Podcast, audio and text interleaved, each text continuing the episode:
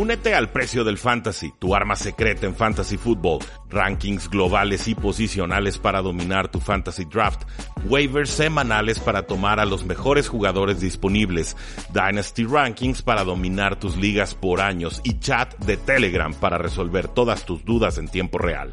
Visita stam.store diagonal precio NFL o da clic al link en este episodio para suscribirte.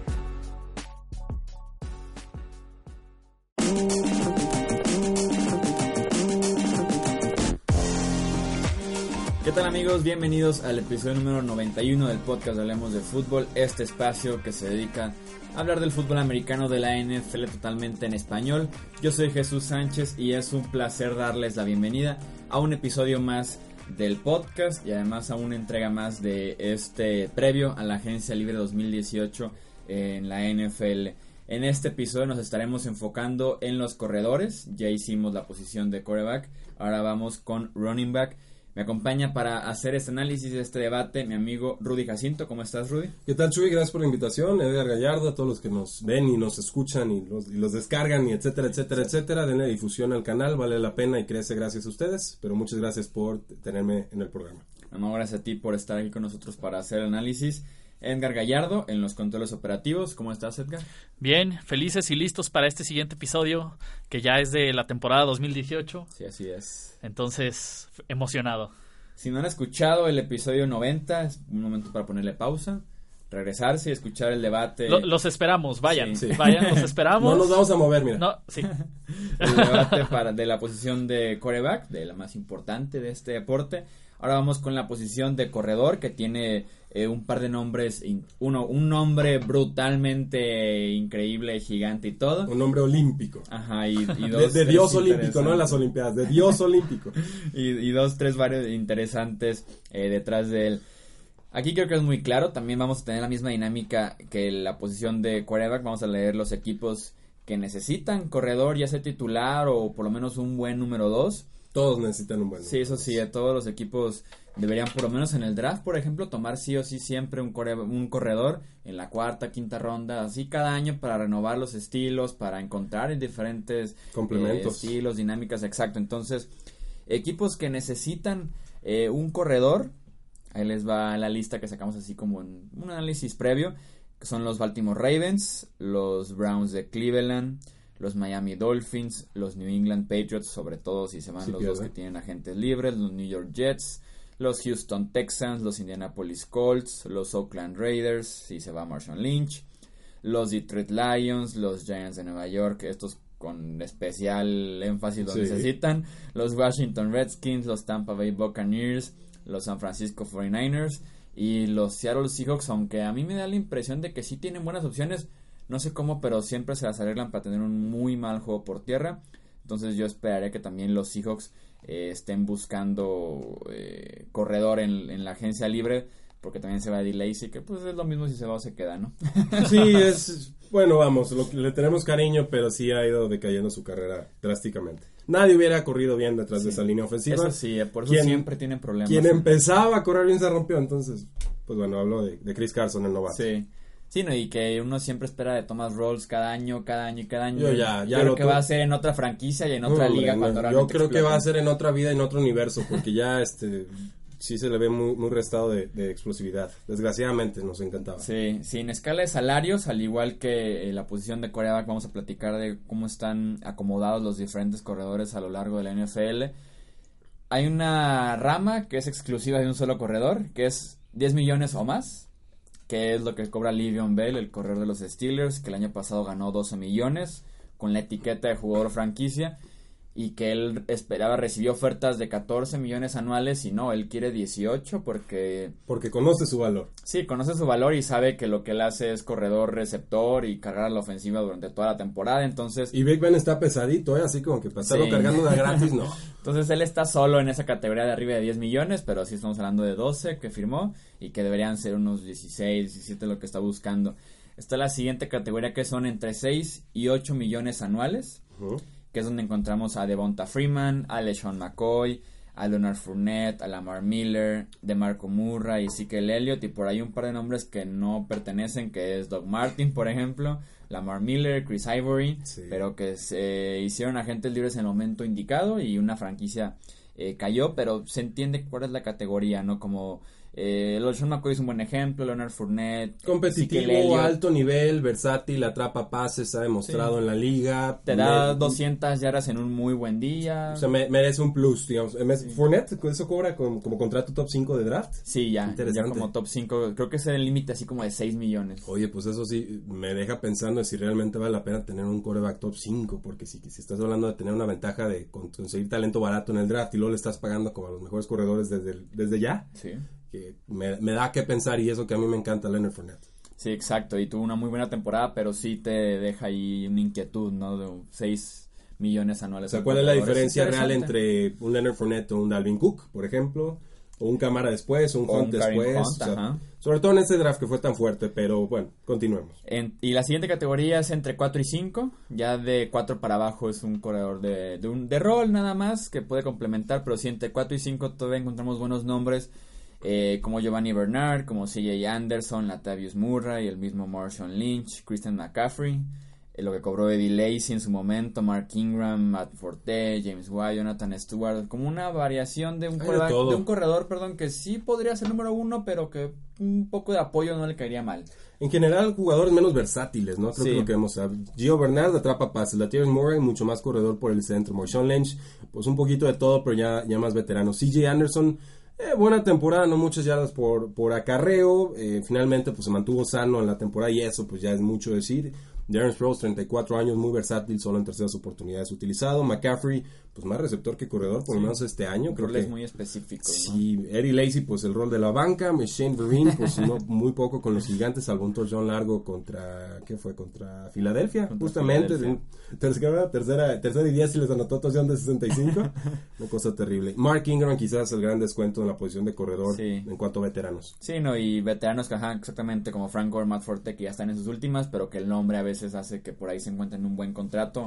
O Jonathan Stewart, que hasta la fecha siguen pagando ese contrato que le dio David Gettleman en su momento. Por ahí está también eh, Adrian Peterson este, este offseason, estaba más barato, no recuerdo. Creo que fueron como 3, 4 por ahí. Sí, debe estar en ese rango, sí. Sí, ya hasta después del, no, poquito antes del draft alcanzó a firmar Adrian Peterson.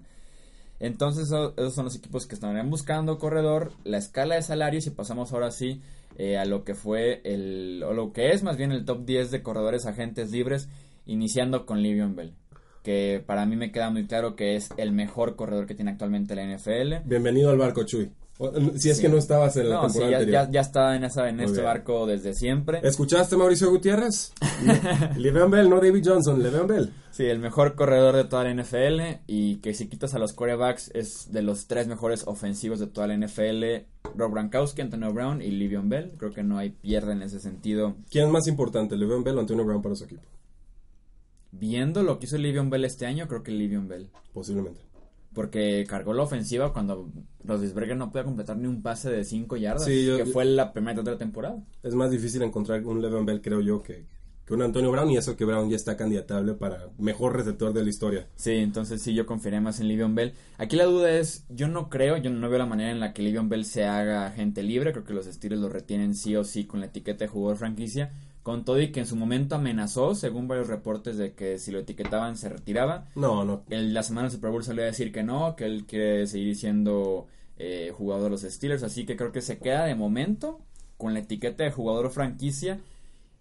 Pero no veo cómo lleguen a un acuerdo en el que Livion Bell, más que, además de que viene una buena temporada, va a seguir insistiendo con esos 18 millones eh, anuales, por lo menos 17, y no veo que los Steelers se suban del 14-15 que ya ofrecieron y que era un muy buen contrato en su momento. Miren, y, y Le'Veon Bell jugó muy bien, o sea, este, fue un temporadón en todos los sentidos. Yo lo noté algo menos eficiente que en la temporada anterior, Chuy, no sé qué opinas. Eh, lo comentaba Matt Williamson, ex analista de ESPN y más otros lados, ahorita es independiente, y creo que comparto la idea de que esta podría ser la mejor temporada de Le'Veon Bell en su carrera, y que de aquí sería, pues, empezar, digamos, una especie de regresión por el alto trabajo, carga de trabajo, volumen que le han dado.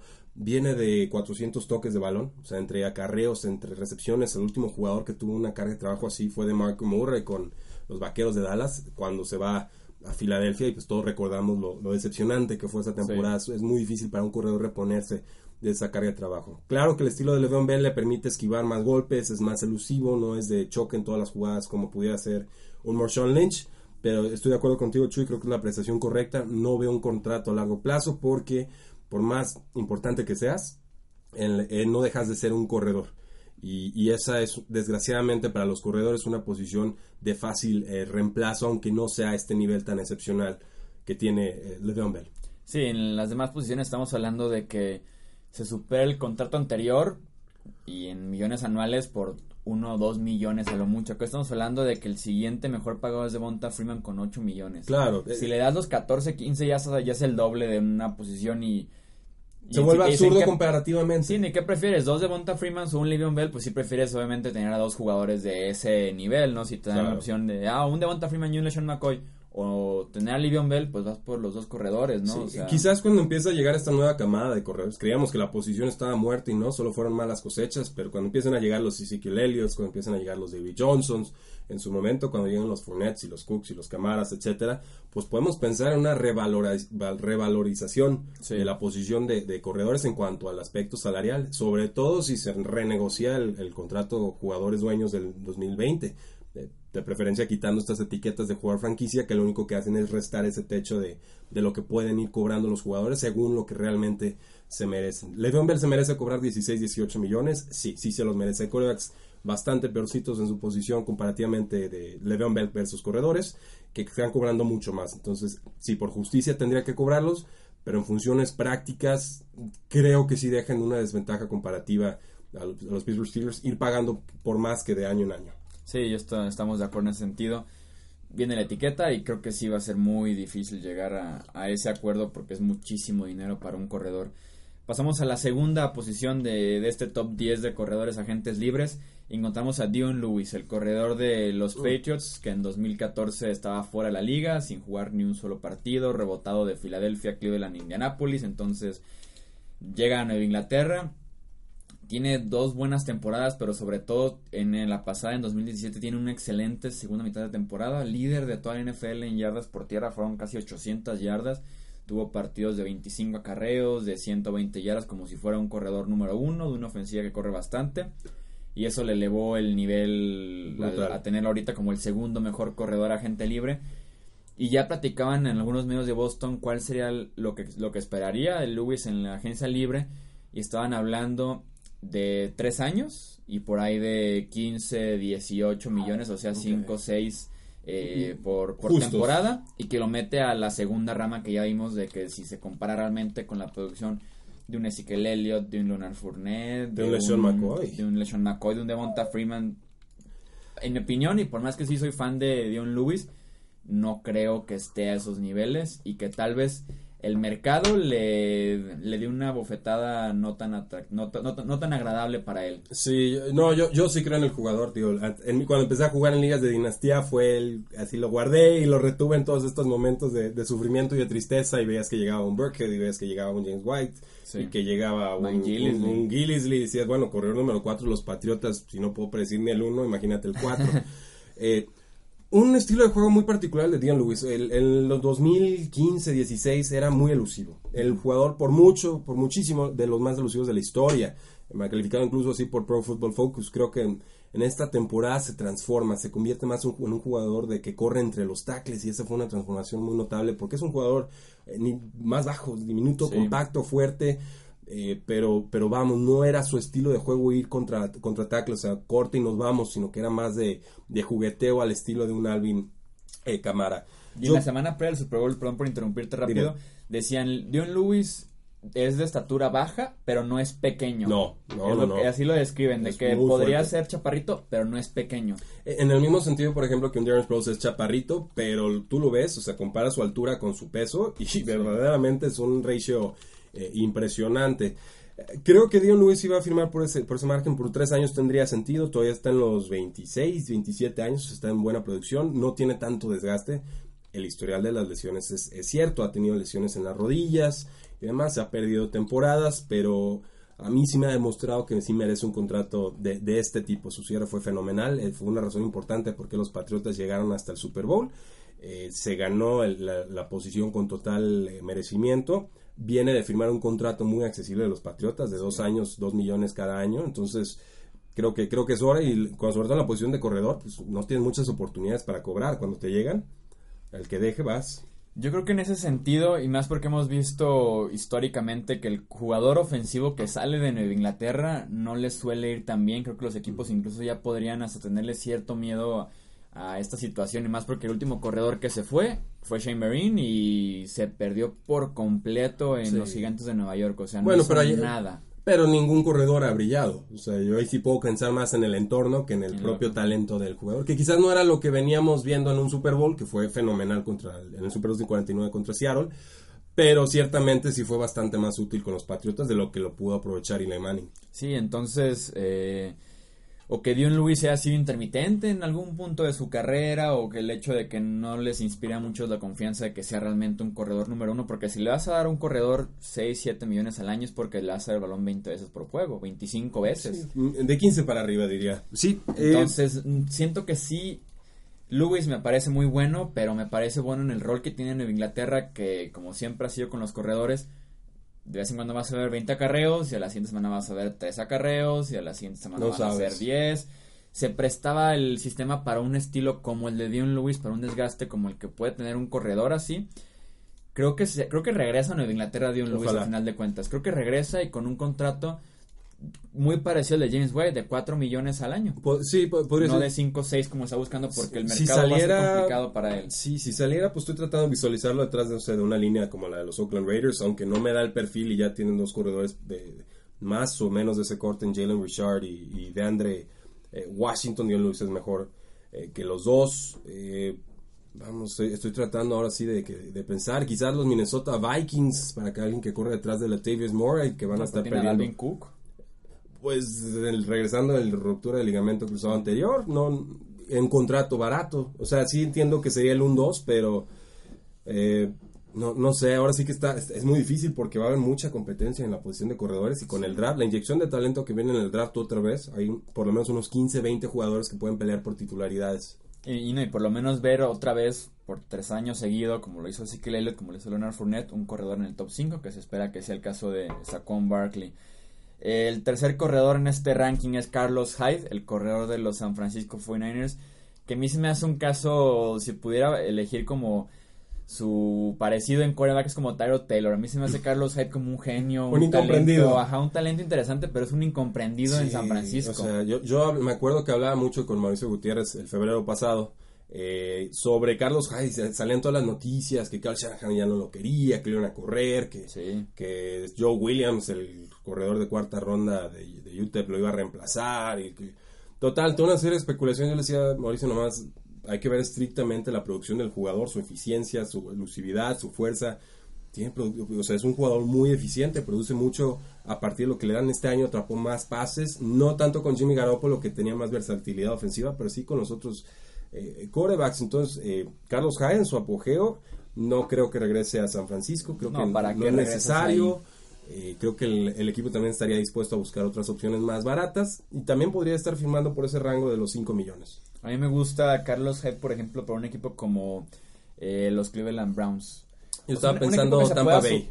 Pues sí, o sea, un equipo que se pueda subir en él como corredor número uno. Sí. Porque tiene ese, tiene ese potencial, tiene ese talento, puede ser Tampa Bay.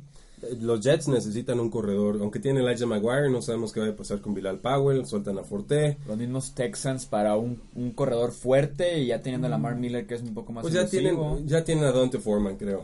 Volvemos al caso de Dalvin Cook. Sí. ¿No te gusta Dante Foreman? No soy tan fan y yo también también de la lesión. Yo, yo, tampoco. La, la, comunidad de analistas eh, high-tech, digamos, de estos super analistas numéricos, lo aman por su corpulencia físico, etcétera, velocidad, sus pruebas de combine y demás yo cuando lo vi en la universidad, sinceramente vi un jugador capaz de aguantar un volumen de trabajo pesadísimo, pero no vi gran elusividad. Vi más elusividad de la que esperaría de un jugador de su tamaño, pero no me pareció muy distinto a un Leguer Blunt, incluso me pareció menos violento. Entonces, sí, de acuerdo contigo, Chile.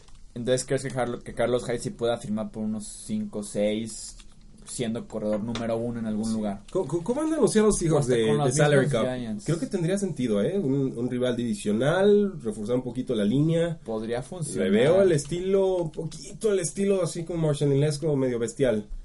Podría funcionar y, y depende también de los Seahawks hasta cierto punto qué tanto confían en el regreso de Chris Carson, en Thomas Rolls una vez más, Traen un elenco ahí muy mezclado de en este jugadores. corredor que salió del practice squad Elijah Maguire, No, McDonald, bueno, Maguire. Ma- Maguire es el de los, el de los Jets. Es Chris, bueno, es Chris Carson y luego está Thomas Rawls, estaba Eddie Lacy, también este CJ Prosize y hay otro que el atrapaba que salió en el practice squad, sí, entonces se me me está el escapando, nombre, es con K. pero Es un nombre con que ahorita y me que, acuerdo. sí, que salió a romper la liga como dos, tres semanas Mm, y y después ya no, entonces... CJ Prosize, no, se me está escapando ahí el... Sí, no, tienen una serie de corredores rara en Seattle y por eso ni siquiera yo entiendo cuál es la, la respuesta. Mike Davis.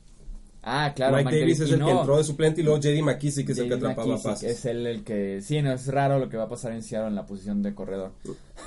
Creo que, bueno, tener Mike Davis quizás ya no te da tanta falta un Carlos Hyde, pero bueno. Sí. Eh, la cuarta opción, Jerry McKinnon, el corredor de los Vikings. Yo soy fan de Jerry me gusta, McKinnon. me gusta. Estaba otro incomprendido detrás de de Latavius Murray, de Dalvin Cook, peleando por espacio en la ofensiva de los Vikings, pero Jerry McKinnon es un corredor que no es para ser corredor número uno, es para hacer nada más de terceras oportunidades en equipos especiales, pases pantallas, de vez en cuando correr por afuera de los tackles, o sea, ser alguien explosivo que le dé un toque diferente a alguna ofensiva de la NFL. Sí, en las pruebas estas de Spark o la medición Spark del- de Nike, que te mide fuerza, velocidad, todos los números y lo promedian o lo calculan contra tu peso, pues tiene un, es- está en el 99 percentil, es decir, es mejor que el 99% de los eh, jugadores en su posición. Estamos hablando de un espécimen físico eh, como pocos que por primera vez, creo, en su, en su carrera llegó a ser eh, muy productivo. Había estado taponado por un Mata Siata que no lo dejaba meter touchdowns, Sí. espantoso. Luego, pues un Dalvin Cook, luego un Latavius Murray. De alguna manera se empiezan a alternar juegos. Creo que, que su mejor momento le llega en el mejor momento. Sí. O sea, su mejor talento se demuestra cuando está a punto de cobrar. Eh, ¿Qué tal en, en San Francisco? Estoy, estoy tratando de pensar en qué clase de equipo bien. podría llegar. ¿Qué tal con unos Ángeles, Los Ángeles Rams si tienen tope salarial para hacer versatil- versatilidad con Cut Gurley? Podrían hacer unas formaciones pony con dos corredores fenomenales entre los dos. O hasta los mismos Giants, si ya no funcionó el experimento Shane Vereen en este rol, pues ahora cálale con Jerry McKinnon y traes un corredor fuerte. Po- Podría ser, o sea, es- y te puede correr como corredor fuerte, o sea, no está peleado con eso, simplemente no es su fortaleza y, y lo expones. Sí, o no le, y no le das la carga de trabajo de 15, 20 carreos porque se va a morir en dos semanas. Sí, pero es de estos jugadores versátiles que creo que le puede caer bien a, a casi cualquier equipo. Sí, es una, es una muy buena opción. En el quinto puesto, y sí batallé en, en, en poder encontrar quién fuera realmente quien redondeara el top 5. Puse Isaiah Crowell, el corredor de los Cleveland eh, Browns, que también tenía muy buenas semanas, corriendo muy físico, corriendo por el centro, anotando touchdowns.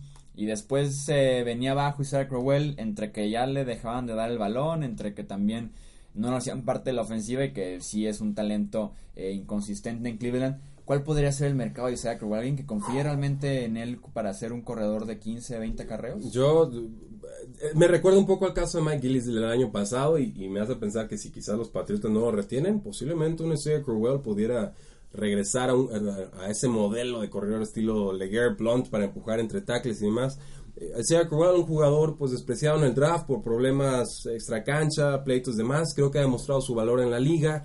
No lo critico, no lo juzgo, digamos, por no poder ser constante y productivo en, los Browns. O sea, ni Josh Gordon, amo y señor del- de, los emparrillados cuando no fuma, eh, cosas, eh, logra tener una, una consistencia en ese equipo, ¿no? Y creo que muchos alcanzamos a ver que, se- o, suponemos, apreciamos que los Browns no utilizaron de la mejor manera o de las formas más creativas a sus jugadores. Eh, el mismo Duke Johnson, muy talentoso, compañero de Crowell, pues tampoco ha sido consistente y me parece también un buen jugador, entonces no, no lo juzgo por ello. Ahora, ¿qué equipo pudiera utilizar? Pues es un corredor de poder, él, él puede atraparte pases, pero en realidad es no, no es su fortaleza, pudiera verlo con un Tampa Bay. Me gustó el de, el de los Patriots, ¿eh? Creo que tendría Sobre todo si sentido. se va McGillisley Y más porque Isaiah Crowell es el caso de que ha tenido buenos partidos en contra de New England y siempre Sí. eh, suma puntos cuando el mismo equipo que te está firmando tiene tienes partidos muy buenos contra ellos mismos. Toma notas. te da y ajá. Siempre toma nota. Eh, O los Raiders, si, si no regresa Marshall Raiders Lynch, tendría podría mucho ser un- sentido. Un, reemplazo ideal después eh, de Marshall Lynch. Digo, los, los Miami Dolphins también necesitan un corredor que complemente a, a Kenyon Drake, que sí se vio mejor. Yo todavía tengo algunas reservas ahí, pero pues ha, ha estado mejorando. Entonces, eh, Buffalo pues también necesita otro corredor. No sé cuánto le va a durar a Sean McCoy. Sí, más porque también Mike Tolbert, que por ahí medio... Corredor o fullback, ya no sabemos. alternaba, es agente libre Mike Ay, Tolbert. Entonces no sí puede ser. podría... Podría ser un caso interesante Isaiah Crowell para complementar a alguien que, que ya esté o que les haga falta alguien que pueda correr por el centro. Hasta los mismos Colts. Eh, los teniendo los ya Colts tendrían mucho que sentido. te atrape pases y sea más explosivo. Un Crowell que te establezca por ahí 3, 4 yardas por acarreo. Si estoy, haciendo- estoy tratando de hacer aquí el recuento del procesador mental de los Baltimore Ravens.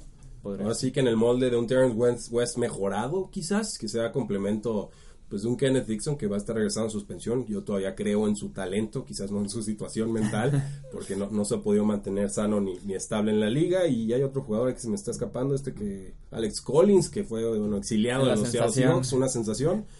Eh, digo, no, no es una necesidad tan apremiante de, de los Baltimore Ravens, pero posiblemente podría, podría ser un buen de, y de complemento. un, de un rival que ya que es divisional, que ya conoce cómo se maneja el norte de la AFC, podría ser Crowell llegando eh, a Baltimore. Eh, repasamos entonces del 6 al 10, estos son los nombres eh, que creemos son que complementan el top 10 de los agentes libres en la posición de corredor y platicamos de los casos interesantes. Está Rex Burge, del corredor de los Patriots, que en Me encanta. eh, Sí, a mí, A mí me también me encanta. encanta. En cuanto entró al Super Bowl, le cambió la imagen muchísimo esa ofensiva y cuando lo hacía en temporada regular también se veía la diferencia de un corredor que era la combinación perfecta de poder correr de vez en cuando o también salir en el backfield como, o incluso alineado en el slot y recibir pases. En la séptima posición está Alfred Morris, que aprovechó la ausencia de Elliott y se vio muy bien con los Cowboys. No este soy año. tan fan ahí, pero bajo el esquema ofensivo correcto puede ser muy bienvenido. Eh, octava posición Jeremy Hill, este corredor de los Bengals que hace dos años su valor estaba por los cielos Sí, ahorita por los y suelos. ahorita por los suelos. Eh, de los más anotadores de touchdowns desde que entró a la liga, señores. es- Ese podría ser otro estilo Mike Gillisley. O sea, si buscas Sí, a alguien que te empuje la alguien. pelota, por lo menos en zona roja ha demostrado ser altamente productivo. Ha ido perdiendo eficiencia en cuanto a yardas por acarreo. Desplazado, por supuesto, yo por También Joe me Mixon. gustaría verlo fuera de Cincinnati. Sí. Siento que su tiempo se acabó desde hace dos temporadas Sí, ahí sí. y con esa línea Se, op- se operó antes de tiempo, el equipo lo resintió, pero él dijo, yo ya no tengo nada que hacer con el equipo, me voy a operar, voy a llegar bien a, a la agencia libre y obviamente pues entendiendo que su tiempo se había agotado. Legarrette Blount para la novena posición, alguien que yo el año pasado, y no me da pena decirlo, yo, yo sé que está acabado, que no tenía ya nada más por ofrecer porque venía de... Y hay quien no lo olvida, Chuy, ¿eh? Sí, no, no. te perdonan el comentario. Claro que esa misma persona también dijo que la NFL estaba en crisis por la audiencia, ¿verdad? Y acaba de firmar Fox del Thursday Night Football. Pero Venía de una temporada de 3 yardas por acarreo y cero eficiente, que no fuera dentro de la yarda 10, entonces, bueno. 18 touchdowns había metido, creo que ahora metió 10. Sí, y la mayoría dentro de la yarda 5, pero Pero es un rol. aún así resurgió en sí, Filadelfia, sí. O se sea, no- muy no bien es- como corredor número uno. No es accidente que LeGarrette Blount siga apareciendo en equipos campeones. o sea, es- eso es- podemos criticarlo, podemos decir, bueno, no es un jugador del Salón de la Fama, podemos decir muchas cosas de él, pero la realidad es que su rol lo ha cumplido a cabalidad desde que estaba en colegial. Podría complicado, regresar a Filadelfia. Con total comodidad, yo creo que el equipo no le haría ningún feo en, en retenerlo. Sí, podría regresar yo creo que a Filadelfia incluso antes de que llegue a la agencia libre. Y en la décima posición, Terrence West, este corredor de, de los Ravens, que también tiene un mes completo en el que lo ves y dices, este corredor tiene muchísimo potencial desde que estaba en Cleveland Sí. y después se pierde los problemas No, extras cancha. nunca he sido tan fan de Terrence West, me parece un jugador limitado en, en- en varios eh, sentidos. Sí, llegó a ser productivo con Baltimore, pero vimos que jugadores que llegaron también como descartes fueron más productivos, incluso Sí. específicamente eh, Alex Collins. Entonces, sí, un jugador eh, suplente, un complemento, un cambio de paso. eh, nunca sobra, pero no pagaría más de 3 millones por, por él, sinceramente. A mí me, me intriga más el nombre, por ejemplo, de un Jamal Charles, que creo que lo, no lo utilizaron tanto en Denver. Creo que Es todavía que queda algo en esas piernas y, me, y pagaría por verlo si es a un buen precio. Yo estoy de acuerdo y creo que el precio llegaría y la firma llegaría hasta julio, algo así, porque no creo que no se No se pelearía lo van a por pelear, Jamal no. Charles. Y el problema con los Broncos es que entraba 4 o 5 acarreos y se veía bien y el sexto era un fumble y ya se iba dos tres Sí, semanas a la perrera. Entonces sí fue complicado eh, ese paso por, por los Broncos a pesar de que por ahí se veía bien, pero en un rol muy complementario, o sea, de tercer eh, corredor del roster. Fuera del top 10 hay tres nombres que yo encuentro interesantes. Uno es el de D. que no sé qué tanto nos puede ofrecer ya en la NFL. Yo, yo he pecado de defenderlo demasiado de Lacy, Sí, la ¿no? verdad, este, cuando lo criticaban de gordo, dije, bueno, ¿qué me importa si está gordo, si está corriendo cinco yardas por acarreo con un equipo descompuesto de los Green Bay Packers? Creo en verdad que nadie o muy pocos hubieran podido ser productivos con Seattle. La realidad es que el jugador el también tiene, no, claro, y, y- pero lo del peso ha sido desde Alabama, o sea, eso en realidad creo que lo agarramos más como carrilla mediática que realmente un factor eh, de, de campo. Sí creo que obviamente tiene parte la culpa de, de cómo ha ido desapareciendo de la NFL, pero también creo que no se dieron las circunstancias para que nadie pudiera prosperar en, en la posición de corredor. Digo, Russell Wilson tenía que escapar en cada jugada de capturas Sí. seguras. Entonces, ¿dónde pudiera llegar un Eddie Lacy? Ese es el problema, porque donde sea que llegue, pues va a ser un rol eh, compartido. Creo que otra vez sería una firma de Dos millones. Sí, de muy poco y tal vez hablar de abril, mayo, o sea, ya cerca de OTA, de Training Camp, alguien que se haya quedado sin corredor por ahí, los Dolphins, tal Sí. vez, o... Sobre Estaba pensando sobre todo Jacksonville, pero que lo no, conozca, muchos. No creo, con No, Chris trae- Ivory y TJ Yeldon. Bueno, Chris Ivory va a ser, va a ser cortado. Te, te quedaría TJ Yeldon en quizás creo en su último año de, sí. de contrato. Leonard Fournette. Fournette, te queda Corey Grant como velocista. No, es mucho. No, son, son, está muy retacado. Tiene que ser alguien que conozca además a Eddie Lacy, que pueda, que lo conozca desde hace tiempo, desde épocas universitarias, o que haya trabajado con él ya en Green Bay. Detroit. Podría Creo funcionar. que Detroit podría funcionar. Sobre todo porque, porque le hace falta alguien que te meta el balón desde la yarda 1, que es su problema de toda la vida con los Lions, porque está nada más Sí. Theo Riddick, está Amir Abdullah, que ninguno te puede correr por el centro fuerte. Sí, tío, eh, Abdullah, un jugador de rol sin rol, pobrecito. Y no, y con Detroit me, me gusta, porque A mí también me gusta, en la misma güey. división. Eso fue lo que me vendes- hizo le- pensar. Le vendes la revancha en contra de los Packers. Tiene- Podría funcionar con Detroit, me gusta Eddie Lacy para los Lions. A descuento con un sistema ofensivo de, que ya conocemos, con prioridad de mejorar el juego terrestre, sin que esto te exima de buscar refuerzos en el draft, incluso firmar a otro agente libre corredor, ¿por Sí. qué no? Eh, pues vamos dándole sí, esa, esa oportunidad. Y si ya aquí no la hace, pues podemos ir pensando ya en Eddie Lacy quizás como un exjugador. El nombre de Darren Sproles, hablando de posibles exjugadores, son 34 años, viene de un desgarre en el ligamento anterior cruzado de la rodilla y en la misma jugada se fracturó el antebrazo, es lo que muchos La- no recordamos. La jugada más esperpéntica que yo recuerdo en mucho tiempo. Se rompe la rodilla y el brazo en distintos momentos en la jugada. ¿Sabes a quién le pasó exactamente lo mismo?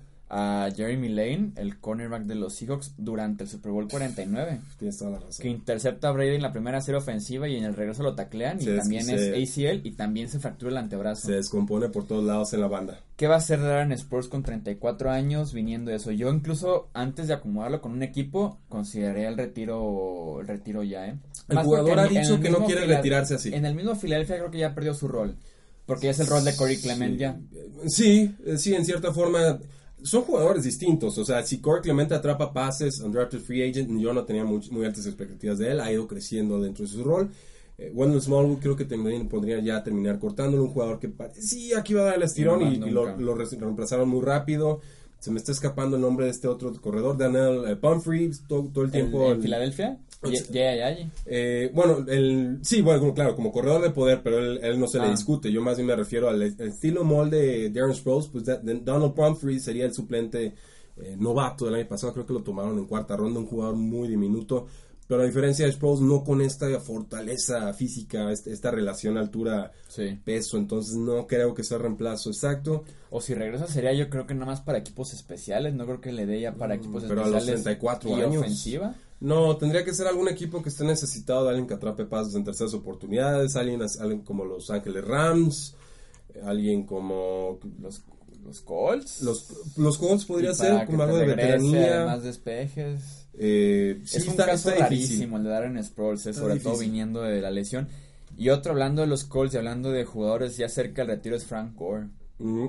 Los Colts dicen que no regresa a pesar de que hubo dos tres partidos en los que no se vio mal al final de la temporada del de Indianapolis. Te sigue Yo veo- cumpliendo y no se lastima, o sea, no sobra ningún vestidor alguien como, como Gore. Yo a Frank Gore lo veo si que llegara en un rol muy parecido al que llegó Fred Taylor en su momento a Nueva Inglaterra. No, pero Si se va ¿crees que Dion- llega a, a Patriotas o otro lado? Es que Frank Gore debe firmar ya casi casi, no por el mínimo, pero sí uno o dos millones y para darte 10 acarreos por, por partido. No lo veo cargando a la ofensiva durante 16 semanas. Y tendría que llegar a un equipo contendiente. Y Nueva Inglaterra es contendiente, tiene para darle un rol limitado. Pero a ese Y sabemos sueldo- que es fan de traer veteranos que la Sí, gente ya pero piensa estás que hablando de un corredor de 35 años. Pues, pues si buscas nada más a alguien que te meta el balón en la zona de anotación, Oh, para eso prefiero pagar un poquito más por un Crowell o de plano te vas al draft y no te complicas. No, claro que Frank Gore creo que es serio candidato al Salón de la Fama. No sé Ah, si le alcance. yo- yo- no, yo creo que sí, ¿eh? Eh, creo que estos Yo últimos que años sí. la- le fortalecen su, su caso de los jugadores que más temporadas con más de mil yardas eh, tienen, pero fíjate pensando en todos los equipos que llevaron en postemporada, no, no me viene uno a la mente que diga sí, ahí podría eh, ser, tío. Tennessee Titans, pero pues ya tienen a Derrick Henry, no es el rol que buscan en realidad. O que le vendan la idea a los Giants, que dejen de experimentar con nombres que nadie conoce y se vayan con alguien que va a ser Salón de la Fama. Un regreso a San Francisco, quizás. Ahora sí que pensando que San Francisco pudiera ser contendiente de un año para otro. No, no está nada sencillo el, el caso. Hasta unos Seahawks y por ahí se decantan conociendo a Frank Gore de toda la vida en esa división. Y que- Frank Gore, si Lynch se retira con los Raiders. Con los Raiders regresando a la Bahía. Y, y obviamente esto es- no, eh, volvemos a lo mismo, no te excluye de poder tomar a otro jugador y que compitan. Pero ahora sí que experiencia veterana de un jugador de este calibre que te pueda hasta ser mentor para jugadores nuevos. eh, vamos, creo que tendría sentido. Los Washington Redskins, quizás. Ahora sí que- que sacas a Robert Kelly. o- bueno, está en contrato novato, quizás Y, en- no. y podría ser, yo creo que también es esas firmas que son en abril, mayo. Sí, las últimas. Ya que se va definiendo incluso durante el training camp para que no tengan que pasar por todo el verano Frank Gore entrenando a los treinta y tantos Ahora, años. y también puede ser que nadie se interese en sus servicios y, y tenga que retirarse, ¿no? Podría los jugadores normalmente no se retiran por gusto, se retiran porque la liga los retira.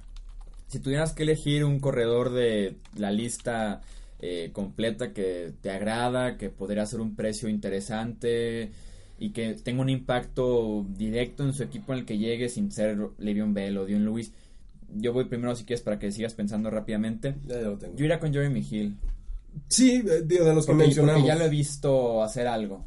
Sí, yo me voy con otro jugador de terceras oportunidades que atrapa pases, que parecía que iba a despuntar el año pasado y terminó quedando en, en nada, también por, por la competencia fuerte que llegó a la ofensiva de ese equipo. Estoy hablando de Charles Sims, el corredor de los Tampa Bay Buccaneers, ya en los 27, 28 años, no es ningún jovencito, eh, pero cuando entró a, a la NFL recordaba muchos a, a Matt Forte. Sí. Eh, ha sido productivo por momentos, no lo han utilizado tanto en años eh, recientes, mucha competencia en la posición. Estamos hablando de Doug Martin, estamos hablando de.